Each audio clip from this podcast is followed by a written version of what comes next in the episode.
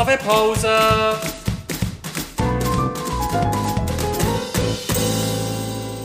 Das ist der Podcast Kaffeepause vom Bernischen Historischen Museum.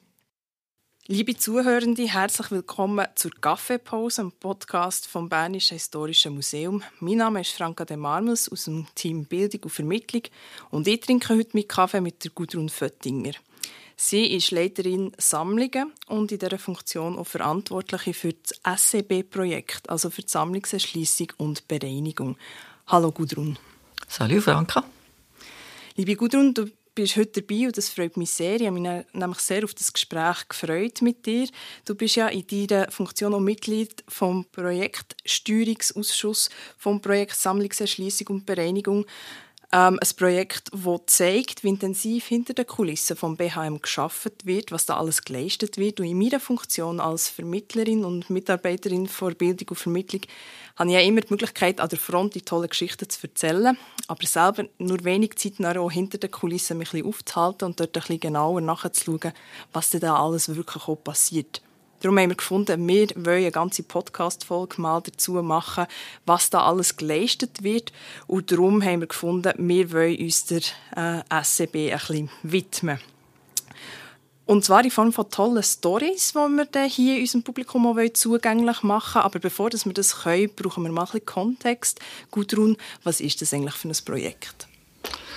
Ja, ich freue mich erst einmal sehr, dass ich das Projekt SEB so in den Mittelpunkt stelle, dass das heute ein Fokus ist. Ich finde das ein sehr ein tolles Projekt und ich sage dem immer, es ist wirklich ein Jahrhundertprojekt. Es ist für uns, für die Sammlungen, ist das ein Himmelsgeschenk. Es ist tatsächlich die erste gesamthafte Inventur seit der Museumseröffnung 1895, 94, Entschuldigung, und über die ganze Museumssammlung hinweg. Und das beinhaltet immerhin geschätzt eine halbe Million Objekte, je nachdem, wie man es zählt. Und das Ziel von dem Projekt äh, ist einfach ein klares und wahres Inventar. Am Ende ist jedes Objekt, das zu der Sammlung gehört, identifiziert, im Inventar validiert und es gibt ein Foto davon. In der Datenbank sind bestimmte Basisinformationen erfasst, wie der Standort, ein Titel und es hat ein Etikett mit einem QR-Code. Und es ist sichergestellt, dass es transportfähig ist. Und in der Umsetzung ist das natürlich sehr komplex und auch eher hochlogistisch. Es ist unterteilt in, in gewisse Teilprojekte. Das erste, das ist die Registrierung, das ist die Bestandsinventur, wenn man so will.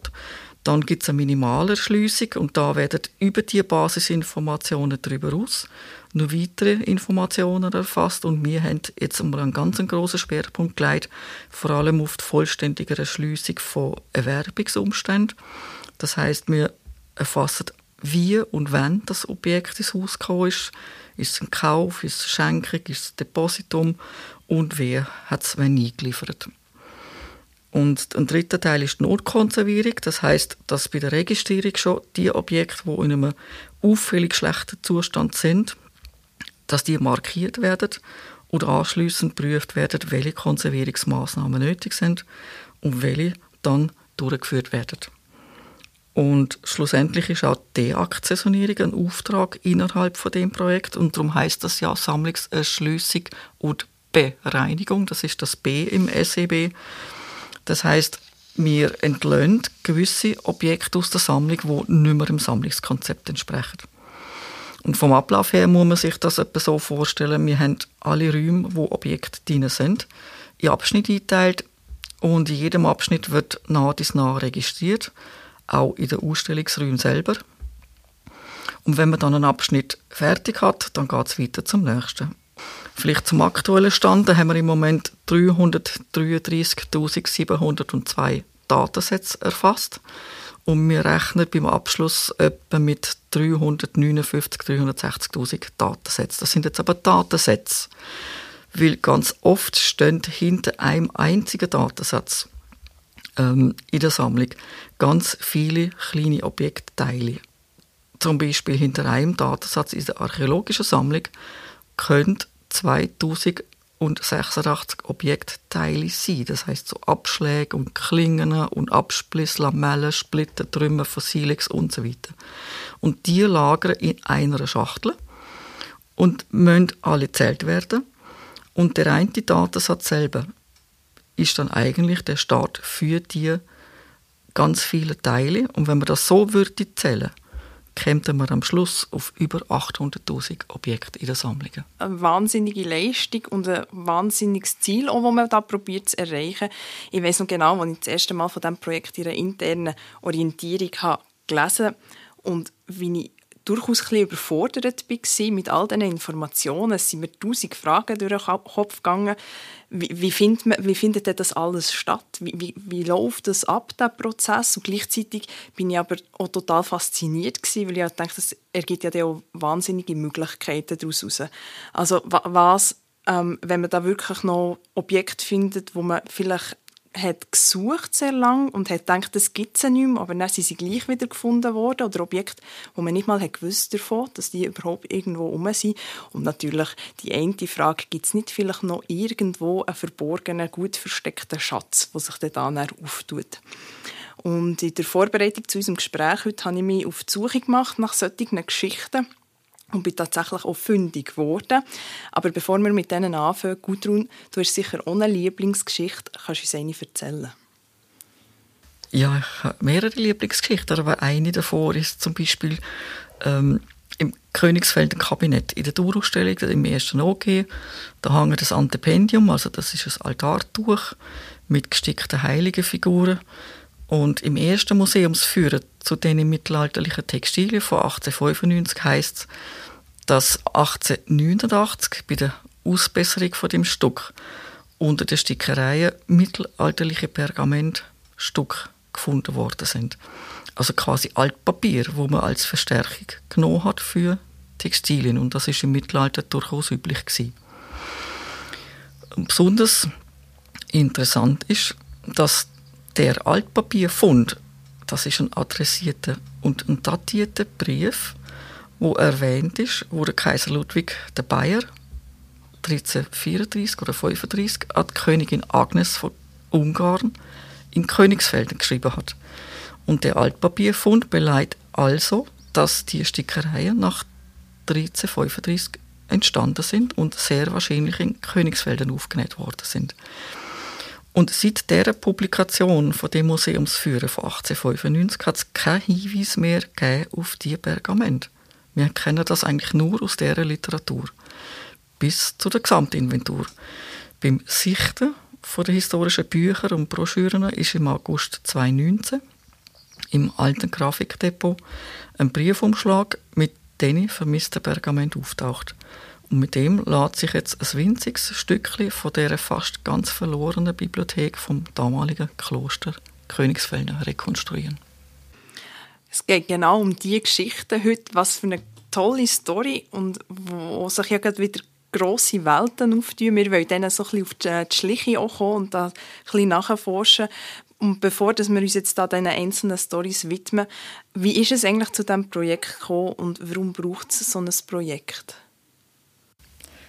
Ja, also das, das Museum hat sich einfach lange Jahre zu wenig auf, auf die Sammlungsarbeit konzentriert und auf der anderen Seite viel Ressourcen in Ausstellungen investiert. Die vier Sammlungsgebiete bei uns sind auch nicht einheitlich inventarisiert worden. Und ab den 1980er Jahren ist vor allem die historische Sammlung auch noch signifikant gewachsen. Also für die Erschliessung, für die Inventarisierung und für einen Eintrag in, in, in, im Minimum von Basisinformationen in einer Datenbank hat einfach, hat einfach keine Zeit mehr gehabt. Und dann hat man jahrelang so eine, so eine Bugwelle angehäuft und hat die vor sich hergeschoben. Und Datenbestände sind auch inkonsistent gewesen, Programmierungen sind dysfunktional gewesen. Man hat schlussendlich nicht mehr gewusst, was man hat und vor allem, wo man es hat. Und man hat viele, viele Stunden mit Suchen müssen zubringen, oft auch ohne Ergebnis. Und am Schluss hat man dann halt verzweifelt müssen aufgeben. Mhm, also es ist auch so, so, wie ich mir das am Anfang vorgestellt habe. Sachen, wo man nicht hat gewusst, dass man sie noch hat oder Sachen, wo man gar nicht mehr, äh, wo, wo eher zufällig in diesem Prozess so sind, sind vorgekommen. Also so richtige Lost and Found Arbeit auch. Ich habe ja aus dieser Podcast-Folge so ein bisschen meine eigene Lost and Found-Geschichte gemacht, indem ich mich auf die Suche gemacht nach diesen Stories von diesen Funden, also alles, was hinter diesen Funden auch noch steckt. Und im ersten Schritt habe ich mich mit der Sabine Bolliger getroffen. Sie ist Kuratorin in der Archäologie bei uns und hat mir im Zusammenhang mit der aktuell noch laufenden Wechselausstellung Homo Migrans eine ganz tolle ähm, Geschichte können liefern. Sie hat nämlich ganz verzweifelt im Vorfeld zu dieser Ausstellung ein Objekt gesucht, ein ganz bestimmtes, nämlich ein Chopper. Ein Chopper gilt als eines der ältesten Werkzeuge der, der Menschheitsgeschichte. Es ist ähm, eine rundlichen Stein, wo man gezielt zwei Kanten hat abgeschlagen, dass es eine scharfe Kante ergibt und dass man mit dem dann etwas hacken kann oder englisch to chop, darum kommt der Name. Ähm, und um so einen Chopper zu erhalten, sind im Vorfeld ganz viele Unternehmungen gelaufen. Man hat zuerst Kontakt aufgenommen ähm, mit Tansania sogar, weil man gewusst, dort gäbe es einen. Dort ist dann der Kontakt abgebrochen. Dann hat Sabine all ihre Kontakte spielen und hat gewusst, im naheliegenden Ausland gibt es auch noch Chopper. Vielleicht könnte man ja von dort einen ausleihen. Sind erste Leihgesuche schon vorbereitet worden. Und dann hat sich aber erstaunlicherweise und eben auch recht zufälligerweise in Zusammenhang mit dem Projekt das Blatt gewendet und sie hat mir Folgendes berichtet. Wir haben für äh, die Wechselausstellung Homo Migrans ganz früh angefangen in der Menschheitsgeschichte mit Fußspuren, den ältesten Fußspuren, wo man archäologisch gefunden hat in Tansania und ähm, wo eben den aufrechten Gang der Menschen ähm, belegen. Und dann haben wir Gleichzeitig, wir haben einen Gump gemacht, doch vor etwa einer Million Jahren haben wir das älteste Werkzeug, was es gibt, das die Menschen gebraucht haben, was eben sobald sie die Hände frei haben, eben auch zum Sachen tragen oder Geräte herstellen, äh, haben wir so Werkzeuge gesucht. Und das älteste bekannte menschliche Werkzeug, was es gibt, ist ein sogenannter Chopper. Das muss man sich vorstellen wie äh, so ein Kieselstein, ein grosser Flussstein, wo aber auf ähm, zwei Seiten absichtlich zugeschlagen worden ist, dass es eine scharfe Kante gibt. Es gibt auch bei den Schimpansen, weiß man, dass die Schimpansen ähm, Geräte brauchen, um Nüsse aufzuschlagen und so. Aber die Chopper sind wirklich durch äh, Kommunikation und absichtlich hergestellt von der frühen Menschenform, wo man Homo habilis nennt, das heißt der geschickte Mensch wo eben so Chopper hergestellt haben.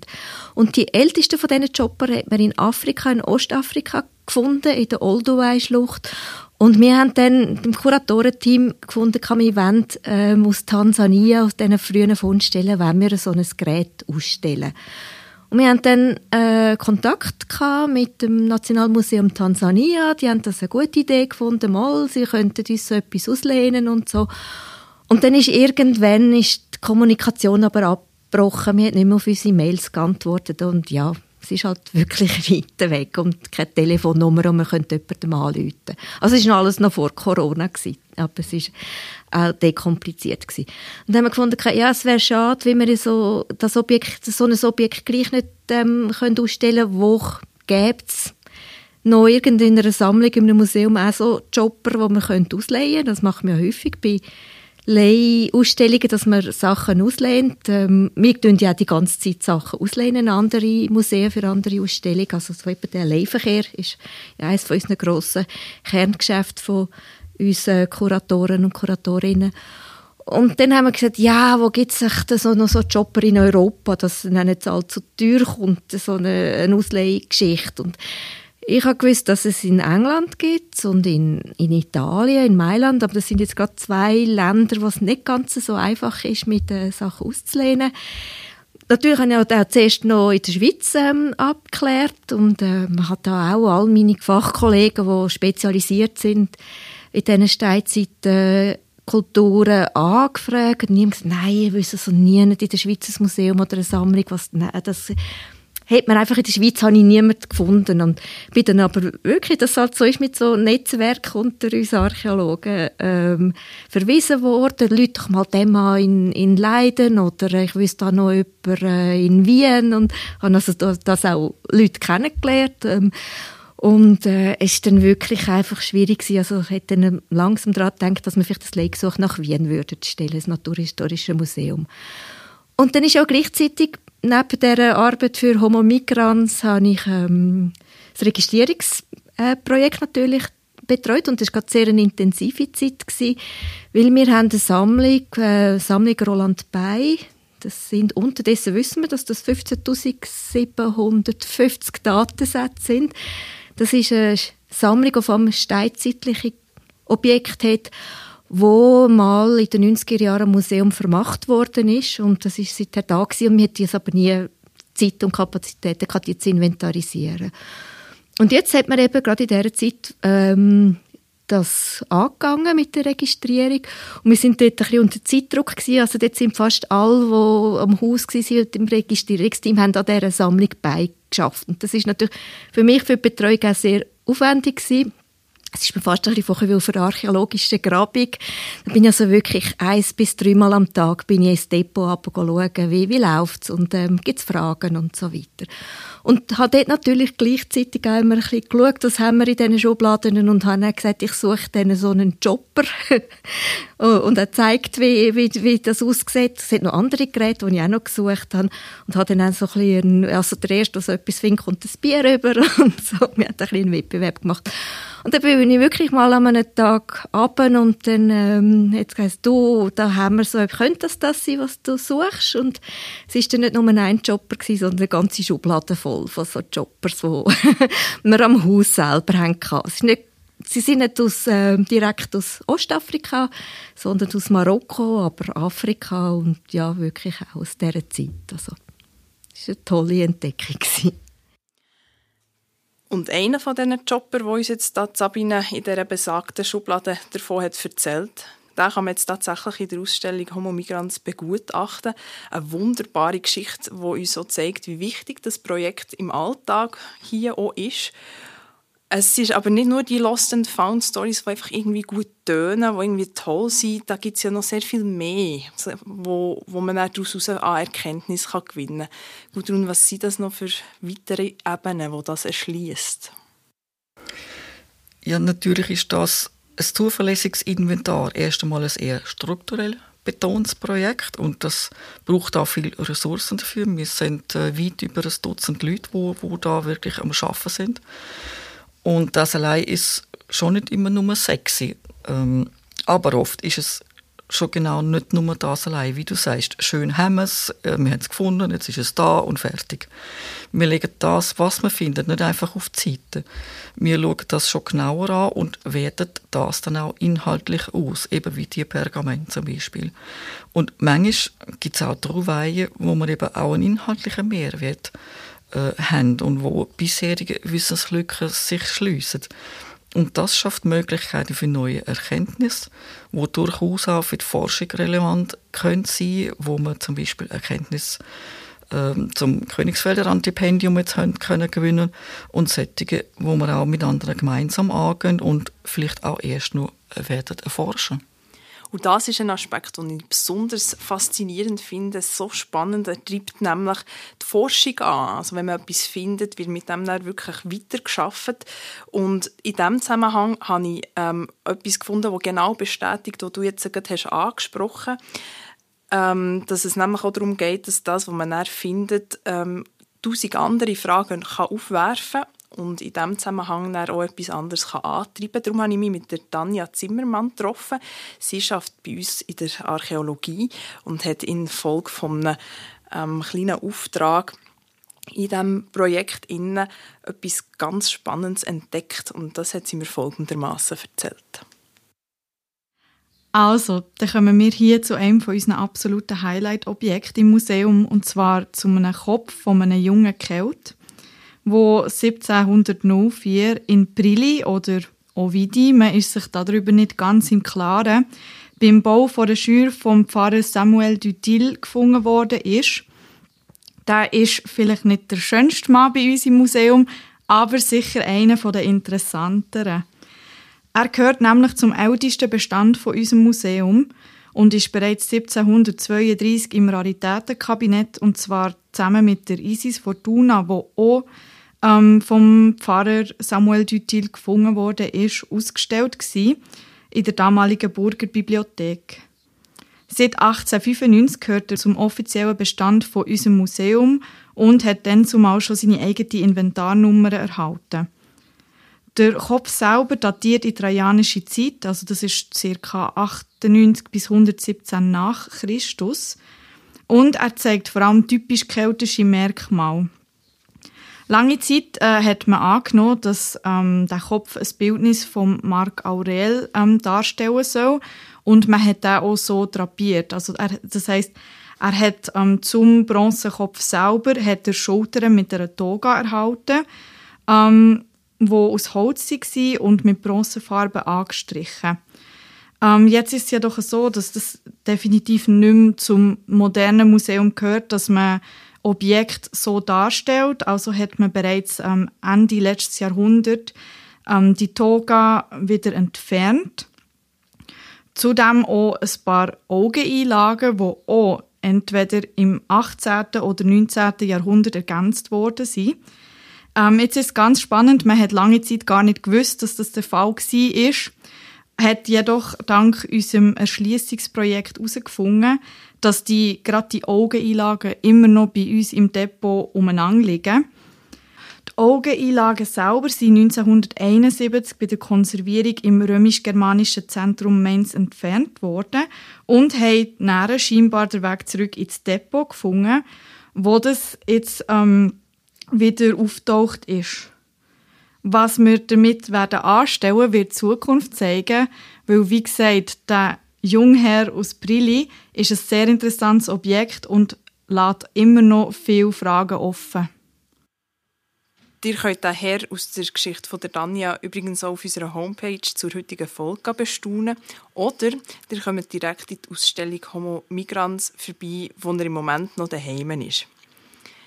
Die Story finde ich ja besonders gut, weil der Herr aus der Geschichte von der Danja ein neckisches Schnützli trägt, wo wunderbar zur aktuellen Gesichtsbehaarungstrends von jungen Männern wird passen. Ich habe auch also den Eindruck, er ist seiner Zeit zumindest beim Schnauz ein bisschen voraus gewesen. Es soll an dieser Stelle aber ja nicht um Schnurrbart gehen. Das heben wir uns dann vielleicht für eine weitere Folge auf. Die beiden Geschichten, die wir jetzt gehört haben, die zeigen uns nämlich noch viel mehr als einfach nur hübsche Objekte. Wir sehen, unser Museum ist ein Mehrspartenhaus. Da kommen verschiedene Disziplinen zusammen.